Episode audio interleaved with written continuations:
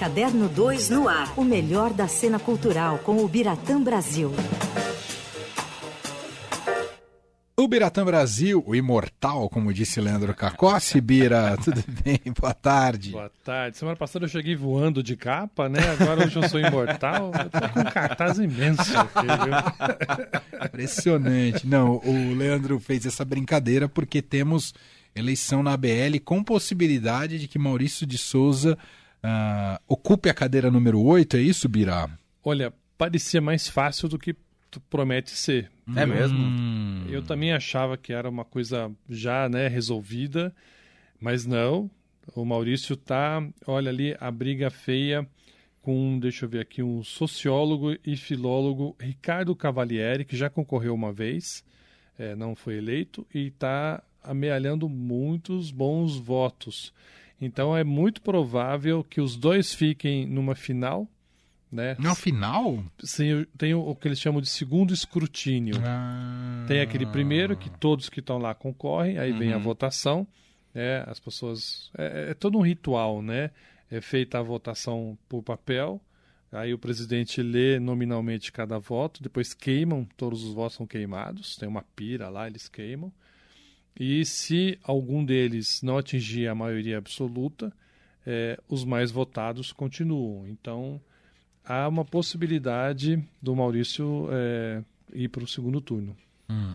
E aí no segundo turno incerto o resultado, Bira? É, é porque assim, a academia ela, ela tem toda um, um, uma, é, um, uma rotina para quem quer é, entrar, né, como se tornar um novo imortal.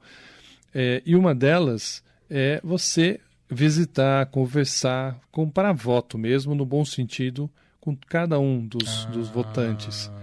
Então você vai tomar chá com fulano, você vai conversar com cicrano, você pede seu voto, pede o voto e tal. Você ah, tem que se vender. campanha mesmo. É. Ah. E o Maurício não sacou isso. Ele falou, gente, ele deu uma entrevista pra gente algumas semanas atrás, antes de ir pro Japão, onde ele foi homenageado. É, e ele falou: Olha, eu não me esperava, porque ele já é membro aqui da Academia Paulista de Letras, uhum. Sim. que é diferente, né, obviamente menor, e tem uma rotina parecida, mas nem tanto. E ele não sabia ou não tinha noção dessa necessidade de você ficar ali é, passando a mão na cabeça dos já eleitos, né? E especialmente porque ele mora em São Paulo e boa parte dos votantes está no Rio de Janeiro. Então você tem que ficar mandando, ligando, fazendo, mandando e-mail, mandando carta muitas vezes, dependendo do, do eleitor lá, você tem que mandar carta. E assim, é, a pessoa que vai votar, a maioria, dá muita atenção a isso. Se você concorre e você não me procurou, então eu não vou votar em você. Nossa, Bira, eu não sabia que era assim. Eu achei que era, assim, só, achei que era é só um julgamento biográfico. É, exato. Deveria ser, mas tem todo aquele lado, né? Você tem a tradição que ela tem que ser é, contemporizada e tem que ser uma rotina que ela tem que ser de fato é, seguida. Então, eu falei isso é um exagero, pode ser que não, obviamente não, que as pessoas votem realmente por mérito de quem acha que é. Mas eu já lembro de votos passados de pessoas que falaram isso, ó. Não votei em tal pessoa porque não me procurou, não me deu bola, então meu voto não era importante, então não votei e ponto. E aí isso pode ter alguma interferência o fato de o, a, a, obra de Maurício de Souza principal serem as histórias em quadrinhos? Te pergunto isso até porque semanas atrás, alguns dias atrás, isso. rolou a polêmica de história em quadrinhos é literatura. Começou. Teve um jornalista que vai concorrer também, eu vai acho, concorrer. não sei se tá, James Zaquel, se eu Exatamente. não me engano, que levantou essa polêmica numa entrevista isso. e aí começou o debate, é ou não é literatura? É, não, tem isso. É, acho até que não haveria essa discussão, talvez não passasse ou ficasse muito restrita a, a alguns votantes, mas como isso tornou público, né, esse James Zaquel eu acho que fez isso até para chamar atenção para o próprio nome. Uhum. Né? Foi uma boa jogada. Claro. Né? Uma discussão, para mim, infundada, porque não vejo problema algum né, de eleger o Maurício porque ele escreveu história em quadrinhos. Né? Quantas pessoas não foram alfabetizadas Né? E com certeza a obra do, do, do, Maurício é muito mais importante desse ponto de vista educativo até claro. do que muitos que estão lá eleitos e de outros que já foram eleitos e morreram e uhum. né, a obra não era assim tão é, necessária como a do Maurício. Eu acho que a obra do Maurício é necessária. Então acho que isso sim pode levar a ser em consideração. Algumas pessoas podem pensar, não, não é. Mas ao mesmo tempo fica difícil você imaginar que nos anos passados elegeram o Gilberto Gil, que é Sim. letra de música, não é livro. Ele publicou livro, mas né, a obra principal dele é a poesia da música dele. A Fernanda Montenegro escreveu um ou dois livros autobiográficos, então não é uma obra consistente, é. mas ela tem uma carreira, ela tem toda uma importância para a cultura brasileira. É o caso do Maurício. Balãozinho ali, por si só, não é grande coisa, vamos dizer assim. Mas olha a importância histórica, é, econômica e principalmente é, educacional que tem a obra do Maurício até hoje. E que muitas vezes é o primeiro empurrão que a criança tem ali quando está começando a ler para querer ler um livro mesmo, de verdade. Sim, Totalmente. Sem dúvida. O Maurício conta que é. Ele, ele, ele já viu, para a gente fica emocionado quando você vai falar com ele e você acha que está falando uma coisa nova. Ah, eu me eduquei lendo os seus gibis. Mas ele fala que todo lugar que ele vai, toda palestra que ele vai dar, uma das primeiras coisas que ele faz, ele pergunta assim: quem aqui aprendeu a ler ou, ou teve uma ajuda dos, das histórias da Mônica? Diz que quase toda a sala levanta a mão. É isso mesmo. Sabe? É impressionante. E se renova na, entre gerações. Né? Muito. Né? Eu sou um. E olha que eu li o Maurício desde o começo, que eu sou velhinho, né? Então. quando saíram os gibis nos anos final dos anos 60, eu tinha 7, 8 anos, 6, 7 anos. Eu Devorava. Lia. E aprendi a ler ali. Pelo... Tanto que eu escrevia com letra de forma. Minha mãe, minha mãe ficava até com medo que, eu, como nos gibis, eu copiava igual, né? Não ia uhum. escrever com letra de mão. Uhum. Aí aprendi, claro, mas é, era tão importante para mim aquele gibi, não só como passatempo, mas como educação também. É, eu também. Eu lia tá muito, turma. Semana passada a gente estava falando de Superman, Isso. Batman.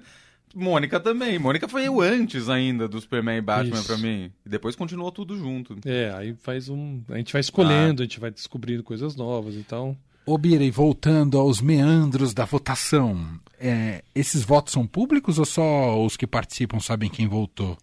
Não, uh, quem votou em quem não se sabe. Ah, uh, não se sabe. É tudo escrito. Ah, tá. Tem... Só lê, não é que fala, tal, não, votou não, em não. tal. É, é, você, os votos são dos presentes e das pessoas que não podem ir, também votam por fora. Manda o seu voto. Aí juntam todos. Aí é aberto um por um, feita a, a, o escrutínio ali mesmo. E aí, se sai o vencedor, beleza, eleito o vencedor, a vencedora. Ou se não, queimam-se aqueles votos e vão para a segunda rodada. E assim segunda vai. rodada, entendi. E é interessante, né? Por que ser membro da Academia Brasileira de Letras? Tem um prestígio, uhum. né? Um certo prestígio. É, e dá dinheiro, viu, meu ah, filho? Ah, é? Ah, mas vamos... tem tipo um salário da academia? Não. Não tem um salário, mas ah. tem o famoso jeton. Hum, ah, Lembra dessa palavra melhor. jeton? Ah, da época é, do Collor, isso, época do né? Collor. Que é um, um, no caso, né, mal usado do jeton, são, um, é uma contribuição ao salário, né, no caso dos políticos, ao comparecimento a uma reunião.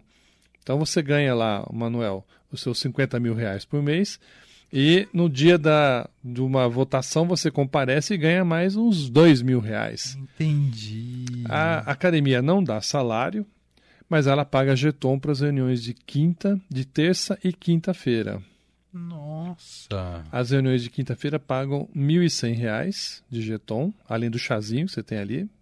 Dizem que em inglês, não sei.